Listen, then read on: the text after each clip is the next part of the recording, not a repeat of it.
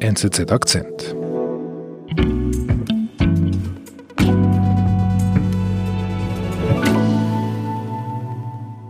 When I saw people like they're injured more than me, I like force myself to move and do something.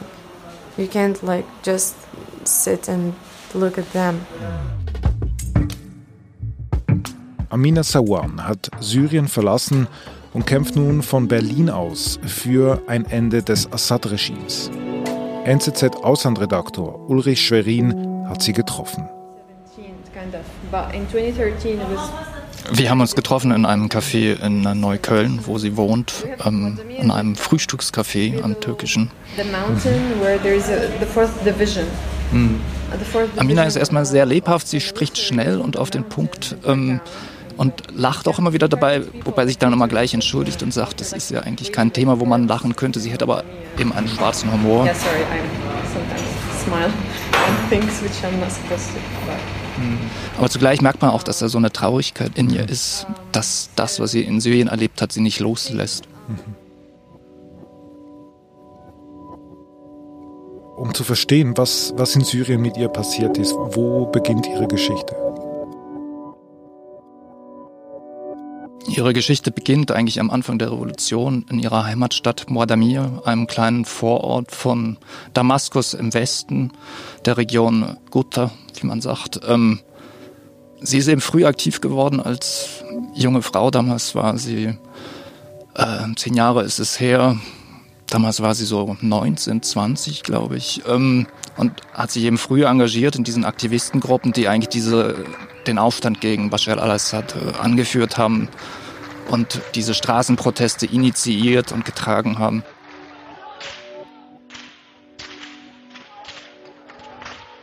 Und die Stadt ist dann äh, früh belagert worden von der Armee, war dann abgeschnitten. Sie sagte auch, es war eine sehr schwierige Situation. Es ist eine kleine Stadt ohne große landwirtschaftliche Gebiete, wo man jetzt Sachen anbauen könnte. Das heißt, früh war die Situation sehr ernst. Mhm.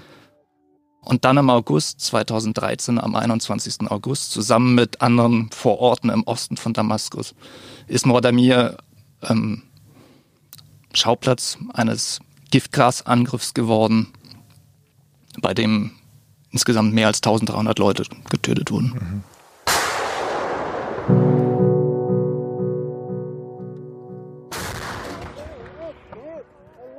Als die Bomben fielen auf Mordamir, ist ähm, Amina wie bei anderen Angriffen auch sofort ins Lazarett geeilt, wo sie als Freiwillige immer wieder ausgeholfen hat. Und eben auch an diesem Tag ist sie dorthin gegangen, um den Opfern zu helfen. Und da hat sie eben festgestellt, dass es ein anderer Angriff ist als, als frühere Angriffe, dass andere Symptome haben, die Opfer. Ähm, damals hat sich das Gas eben über die Bomben in der Stadt ausgebreitet. Die Leute sind auf den Straßen, in den Häusern, in den Kellern, wo sie eben Schutz vor den Angriffen gesucht hatten, dann gestorben. Viele hatten Schaum vor dem Mund. Es war relativ schnell eben klar, dass das ist hier kein normaler Bombenangriff, sondern es geht da um Giftgas. Später hat sich herausgestellt, es war Sarin. Mhm. Das, ähm, ist, das ist es ist ein klassischer Nervenkampfstoff, der ähm, immer wieder eingesetzt worden ist, natürlich verboten ist, so wie überhaupt Chemiewaffen eigentlich verboten sind und äh, ja auch sehr selten eingesetzt werden. Und zuletzt im Iran-Irak-Krieg ähm, gab es großflächig Einsatz von Chemiewaffen. Und ja, am Ende sind mehr als 1300 Menschen in Mordamir und äh, den Städten von Ostruta gestorben. Und Amina erlebt diesen Tag im, im Lazarett, wie du sagst. Was passiert danach, in den Tagen danach? Ihre Familie hat den Angriff selbst überlebt, aber ähm, ein Bruder mit seiner Frau und einem Kind sind acht Tage später bei einem normalen Mörserangriff dann getötet worden. Ähm, und im Oktober, also einige Monate nach dem großen Chemiewaffenangriff, ist die Stadt teilweise evakuiert worden. Das Regime hat sich bereit erklärt, eben die, die Bewohner mit Bussen rauszuholen. Und so konnte auch Amina dann die Stadt verlassen. Mit ihrer Familie ist in Damaskus untergetaucht. Aber da fühlte sie sich nicht sicher, war sie auch wirklich nicht sicher und ist dann mit Hilfe von Schmugglern in Libanon gekommen. Auch da ähm, hatte sie das Gefühl, ist sie immer noch zu nah und nicht wirklich in Sicherheit und ist dann nach Istanbul geflogen. Another friend um, and they booked me, like a group of friends, they booked me a flight to Istanbul. Und dort? In Istanbul kommt sie wohl relativ schnell in Kontakt mit syrischen Aktivisten, die sagen, du musst aussagen, du bist einer der ersten Überlebenden dieses Giftgasangriffs. US-Präsident Barack Obama hatte ja gesagt, ähm, der Einsatz von Giftgas ist eine rote Linie. Und eine rote Linie, wo er eben handeln würde. Wir brauchen deine Aussage, du musst eben Zeugnis ablegen. were in Syria during the sarin gas attack on August 21st, 2013.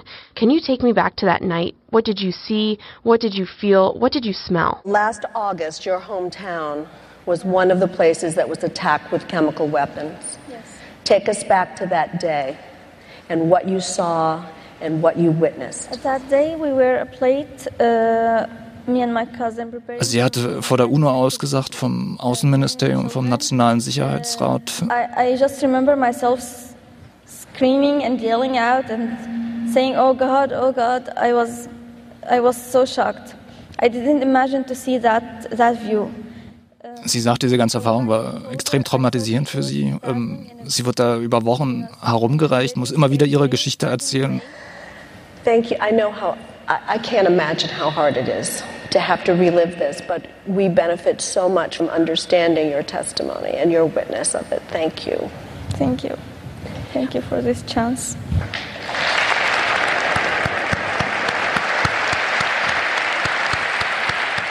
Die Idee eben dieser Aktivisten und auch ihre Idee war, dass sie eben aus erster Hand berichten, was dort passiert ist, berichten, wie die Menschen da eben am Giftgas verreckt sind in diesen Vororten von mhm. Damaskus, um letztlich auch dann eben die USA und die internationale Gemeinschaft zum Eingreifen zu bewegen.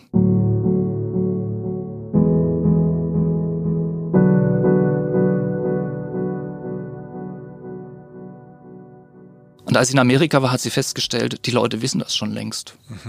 Sie sagt, die Amerikaner hatten ihre Satelliten, die haben gesehen, was da passiert ist, und trotzdem haben sie nichts gemacht. Mhm.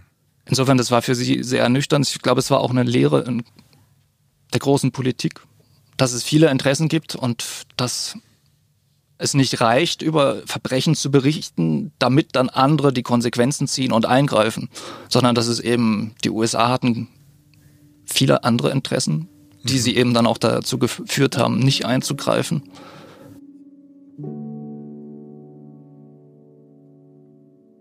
Ähm, durch diese Erfahrung in Amerika versteht sie, dass es eben nicht reicht, einfach nur einmal Bericht zu erstatten, ähm, sondern dass es langfristige Kampagnenarbeit braucht, dass, es, dass man öffentlichen Druck aufbauen muss und dafür setzt sie sich dann ein und das tut sie jetzt auch in Berlin. Wir sind gleich zurück. Wir begegnen ihnen jeden Tag den Scharfmachern und Weichzeichnern, den Verschwörern und Verführern, den Heilsversprechern und Schwarzmalern. Bei der NZZ betrachten wir die Dinge gerne ein bisschen differenzierter, denn wir vertrauen den Menschen. Journalismus. Punkt. NZZ.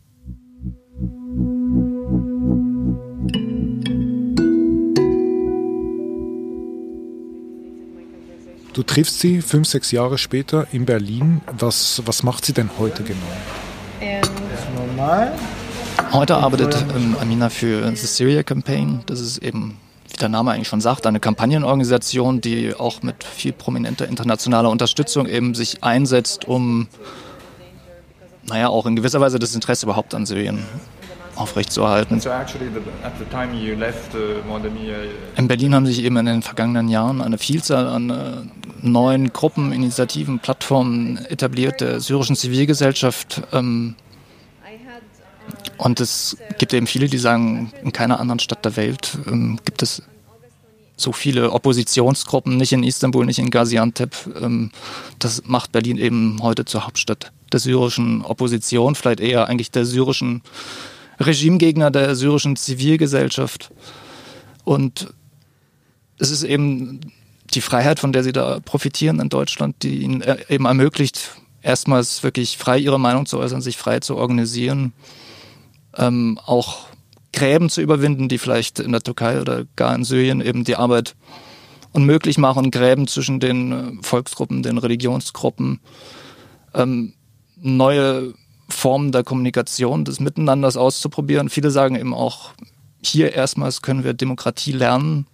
Die Opposition zu Hause hat sich immer auf die Demokratie berufen, aber eigentlich wissen sie gar nicht, wie das geht. Mhm. Denn Demokratie muss gelernt werden, muss praktiziert werden. Und viele Aktivisten, gerade die Jüngeren, sagen eben auch, wir müssen bei uns erstmal anfangen. Wir müssen uns verändern. Wir müssen unsere Familien verändern. Denn wenn wir in der Familie nicht demokratisch miteinander leben, frei kommunizieren, wie sollen wir dann einen demokratischen, freien Staat aufbauen? Mhm. Und gefällt es Amina in Berlin? No, I, I don't want to stay here. Ähm, ich glaube, für Amina ist es etwas zwiespältig. Sie sagt eben, sie, sie ist da, weil sie dort nur so arbeiten kann, wie sie es tut, auch dort studieren kann, ähm, sich weiterbilden kann. Zugleich ähm, ist ihr die Stadt immer ein bisschen fremd, glaube ich, geblieben. Sie ist nie richtig angekommen. Sie würde eigentlich gerne zurück, würde zumindest näher an ihre Familie, zumindest nach Libanon, wo sie sich mal gelegentlich treffen könnten. Und sie sagt auch, in Berlin fühlt sich so ein bisschen losgelöst. Es ist eine Blase. Ähm, sie ist weit entfernt von Syrien, der syrischen Realität, den Menschen in Syrien und das stört sie. Mhm.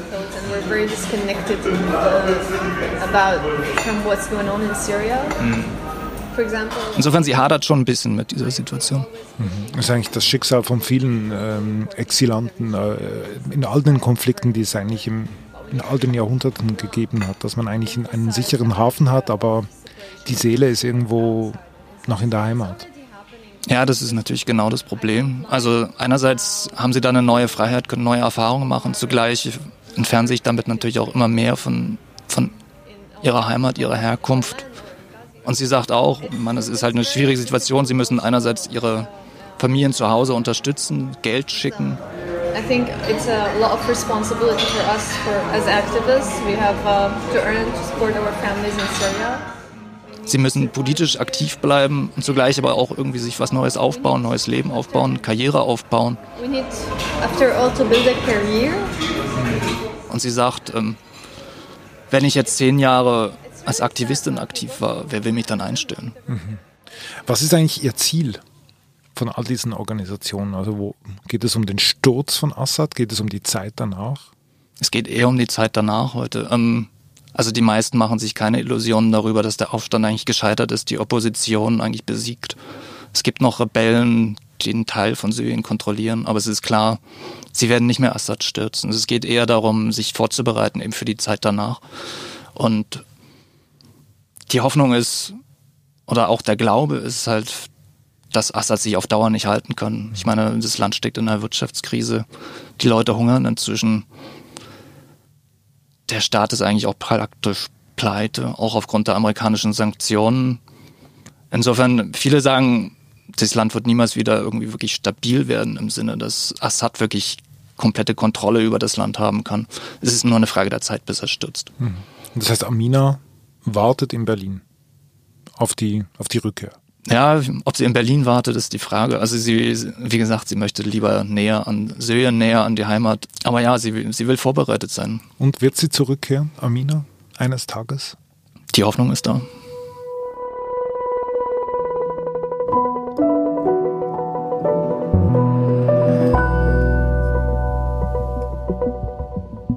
Lieber Ulrich, vielen Dank für deine, deinen Besuch hier und für deine Reise nach Berlin und für die Schilderung dieser Reise. Ja, sehr gern. Das war mir eine Freude.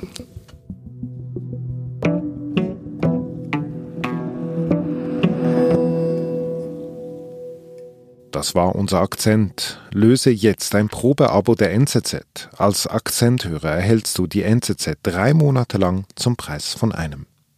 nzz.ch slash Akzentabo. Ich bin David Vogel.